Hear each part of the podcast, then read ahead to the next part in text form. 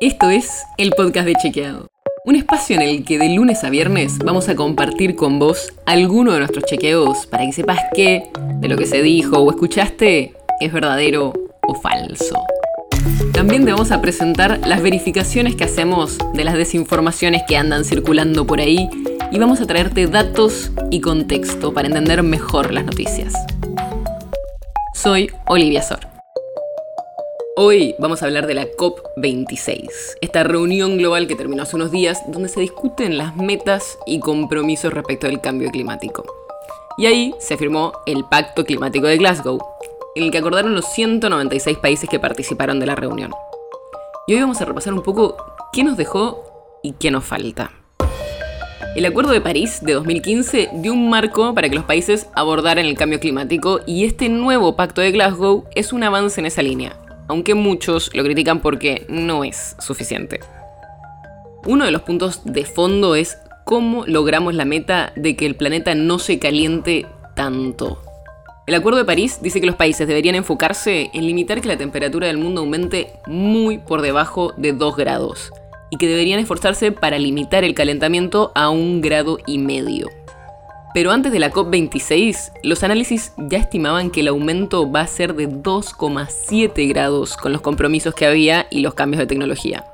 O sea que lo que estamos haciendo no estaría cerca de hacernos llegar a la meta. El Pacto de Glasgow mejora un poco la perspectiva. Con estos nuevos acuerdos se estima que la cifra caería a 2 grados, Igual está muy por encima de los objetivos. Y sé que un grado más, un grado menos no suena muy significativo, pero estos cambios pueden tener impactos enormes en los ecosistemas. Las cosas igual no quedan acá. Las COP son conferencias anuales y el documento de Glasgow le pide a los países que para la próxima reunión lleven nuevos planes actualizados para poder lograr el objetivo del Acuerdo de París. En este punto, una de las noticias más importantes es que este año India se comprometió a alcanzar las metas de cero emisiones para el 2070.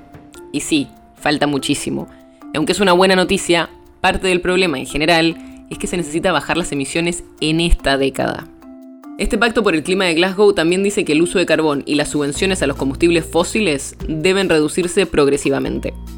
Y quizás suena como poco, porque solo dice reducir progresivamente, pero es la primera vez que se menciona a los combustibles fósiles en una declaración de las conversaciones sobre el clima de la ONU y algunos movimientos ambientales que presionan para que ocurran estos compromisos tienen como foco tratar de que se reduzca la financiación de los proyectos de combustibles fósiles, entre otras cosas. Estos son algunos puntos que salieron de la COP26 en Glasgow.